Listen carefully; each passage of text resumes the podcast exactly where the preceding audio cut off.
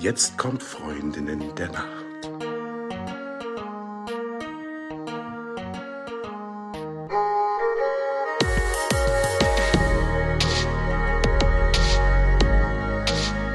Hallo und herzlich willkommen zu einer neuen Folge von Freundinnen der Nacht. Mein Name ist Talea und bei mir ist die Eva. Hallo.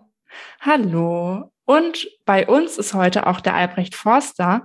Albrecht ist Schlafforscher, Buchautor und App-Entwickler. Er ist Schlafforscher am Universitätsklinikum Bern und vielleicht kennt ihr ihn ja schon. Er war schon mal zu Gast bei uns und jetzt haben wir eine ganz neue Rubrik mit Albrecht und die heißt Albrecht erklärt. Und in den nächsten Wochen wird es um verschiedene Themen gehen.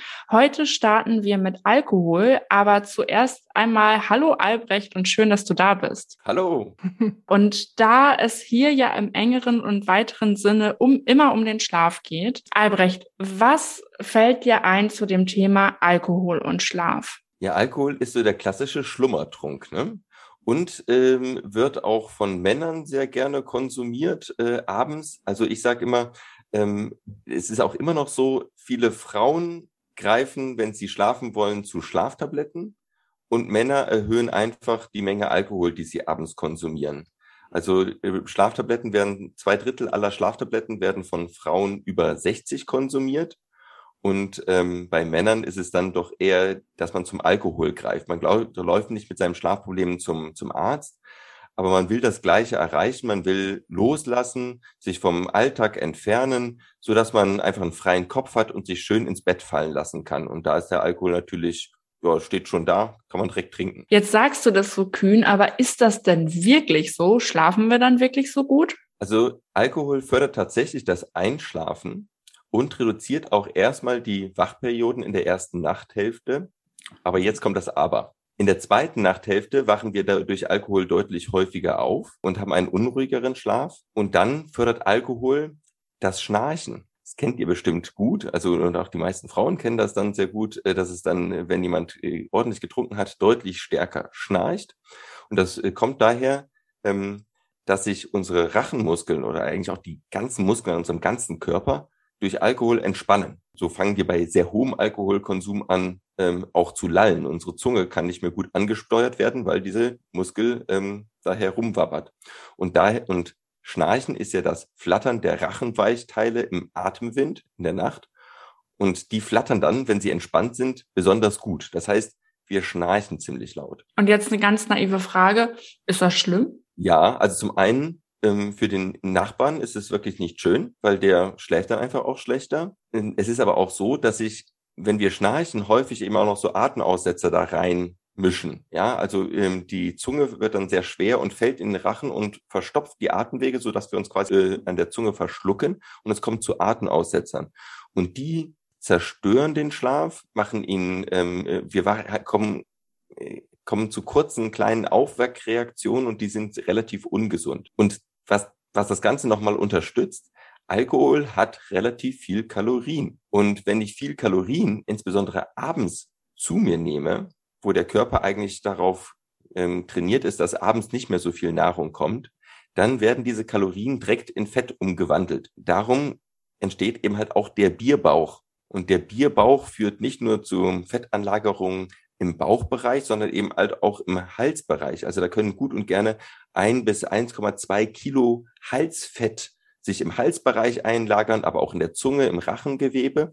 Und dadurch wird der Muskel noch schwächer, der muss noch mehr Gewicht tragen, ähm, ist auch nicht mehr so agil. Ein Muskel, der im Fett durchsetzt ist, der schmeckt zwar gut als Nacken, Nackensteak, aber, ähm, aber ähm, äh, schnarcht eben halt auch stärker und dadurch erhöhen wir nicht nur durch den Alkohol unser Schnarchen und unsere Atemaussätze, die wirklich ungesund sind, ähm, sondern eben halt auch durch die zusätzliche Körperfett. Mhm. Und es ist ja auch eine Frage, wann ich den Alkohol zu mir nehme, ähm, wie der meinen Schlaf beeinflusst. Es ist ja ein Unterschied, ob ich tagsüber ein Sektfrühstück zu mir nehme oder direkt vom Schlafen mir einen Zwitscher, richtig? Ja, also generell bei Alkohol sollten wir wahrscheinlich nicht regelmäßig zu uns nehmen. Also wer auch regelmäßig morgens Alkohol trinkt, der hat wahrscheinlich ein Alkoholproblem. Aber normalerweise ist das Sektfrühstück, was ich vielleicht einmal im Monat habe, auch nicht das große, der große Schlafkiller. Und der Sekt wird wahrscheinlich dann auch abgebaut sein. Ähm, Fun Fact, ähm, morgens ähm, arbeitet unsere Leber deutlich schlechter und der Sekt, den wir morgens zu uns nehmen, der wirkt viermal so stark ähm, wie wenn wir abends das Gläschen Sekt beim äh, Museums- oder Opernbesuch äh, schlürfen. Also ist das die günstigere Variante, ähm, betrunken zu werden. Aber dann ist der normalerweise auch abends dann schon äh, abgebaut, wenn wir morgens ein, zwei Gläser Sekt. Werbung. Die heutige Episode wird präsentiert von der Siebenschläfer-App. Die Siebenschläfer-App ist die App zum besser Ein- und Durchschlafen mit einem sieben Wochen Trainingsprogramm, einem Schlaflogbuch zur Analyse des eigenen Schlafs und Einschlafhilfen wie Schlafgeschichten, Meditationen, Geräuschen und Entspannungsübungen.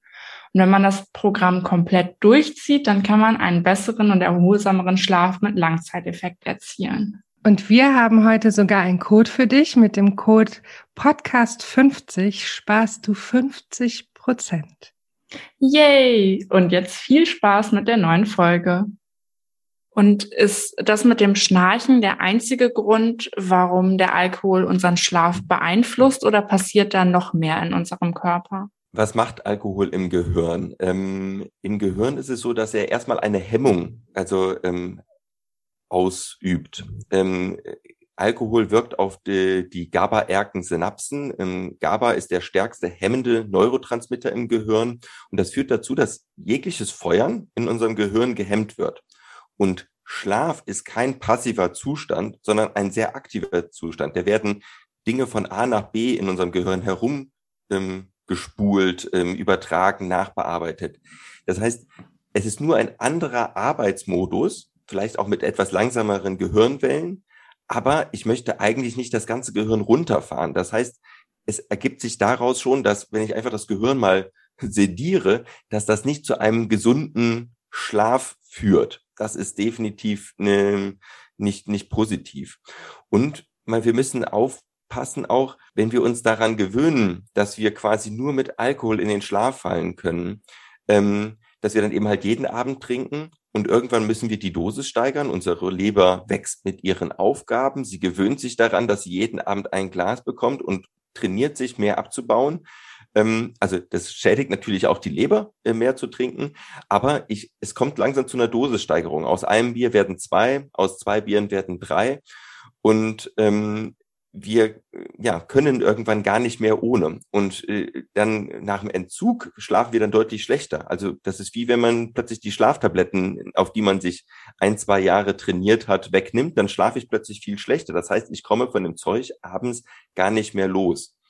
Ähm, ich hatte letztens mal jemanden bei einem Vortrag, der sagte, ja, aber ähm, wie soll ich denn abends sonst runterkommen? Und da merkte ich schon, oh, ähm, ja, du, da ist schon zumindest eine starke psychische Abhängigkeit und es wäre wichtig, vielleicht Methoden zu erlernen, wie man sie, wie ich mich sonst entspannen kann. Zum Beispiel durch mhm. einen Abendspaziergang, zum Beispiel durch ein, ein Ritual, was ich mache, zum Beispiel, dass ich von mir aus eine, eine Duftkerze anzünde. Es gibt verschiedene, ähm, eine kleine Meditation mache. Es gibt verschiedene Dinge, wo ich lernen kann, so, jetzt ist der Tag geschafft, jetzt ähm, kann ich mich entspannen und wirklich aktiv Muskeln entspannen kann und wo plötzlich die Last des Tages von mir abfällt, weil ich weiß, okay, jetzt ist der Tag gelaufen. Und das haben wir eigentlich auch schon beim ersten Schluck Alkohol. Der wirkt noch gar nicht so schnell, aber schon nach fünf Minuten haben wir das Gefühl, hey, cool, geschafft, angekommen, ähm, jetzt geht's mir besser. Obwohl der Alkohol ja. da noch gar nicht wirkt vielleicht aber vielleicht sogar schon eher. Also wir haben schon öfter mal darüber gesprochen, dass äh, kurz vor dem Schlafengehen darüber nachzudenken, wie man den Schlaf für diese Nacht verbessern könnte,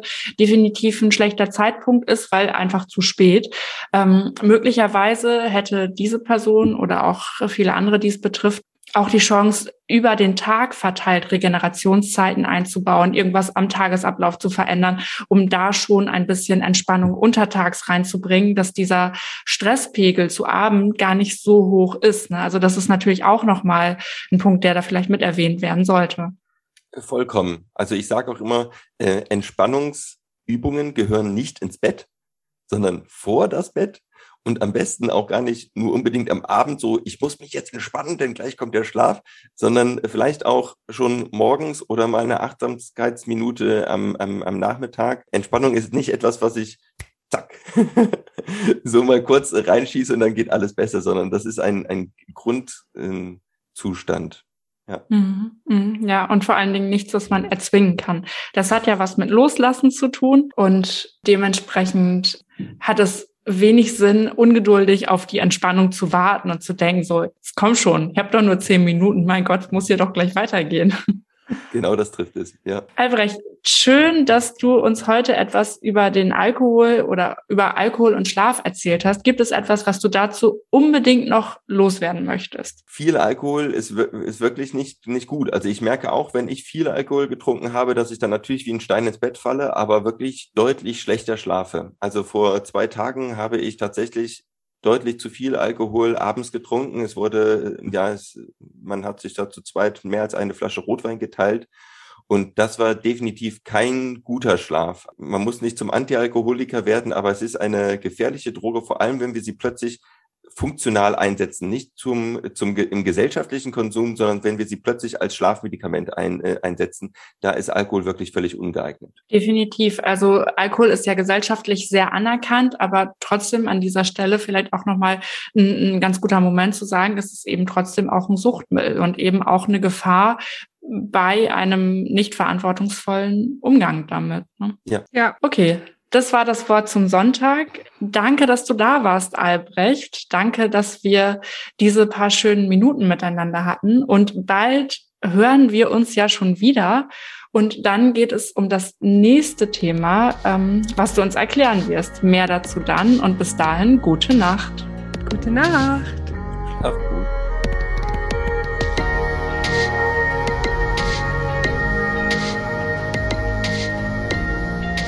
Falls du uns vermisst, gibt's eine kleine Lösung. Abonniere unseren Podcast oder folge uns auf Social Media. Dort findest du uns unter Freundin der Nacht auf allen gängigen Plattformen, Facebook, Instagram, LinkedIn oder du schreibst uns eine E-Mail an hallo at freundindernacht.de. Und jetzt gute Nacht. Gute Nacht. Und bei uns ist auch der der oder die, äh, der, der oder die ein oder andere. V vielleicht kennt ihr ihn ja schon. Er war schon mal zu uns bei Gast. Er war schon mal zu uns bei. bei uns zu Gast. oh mein Gott. der oder die, ja. Ich, also ich, ich entscheide mich für der.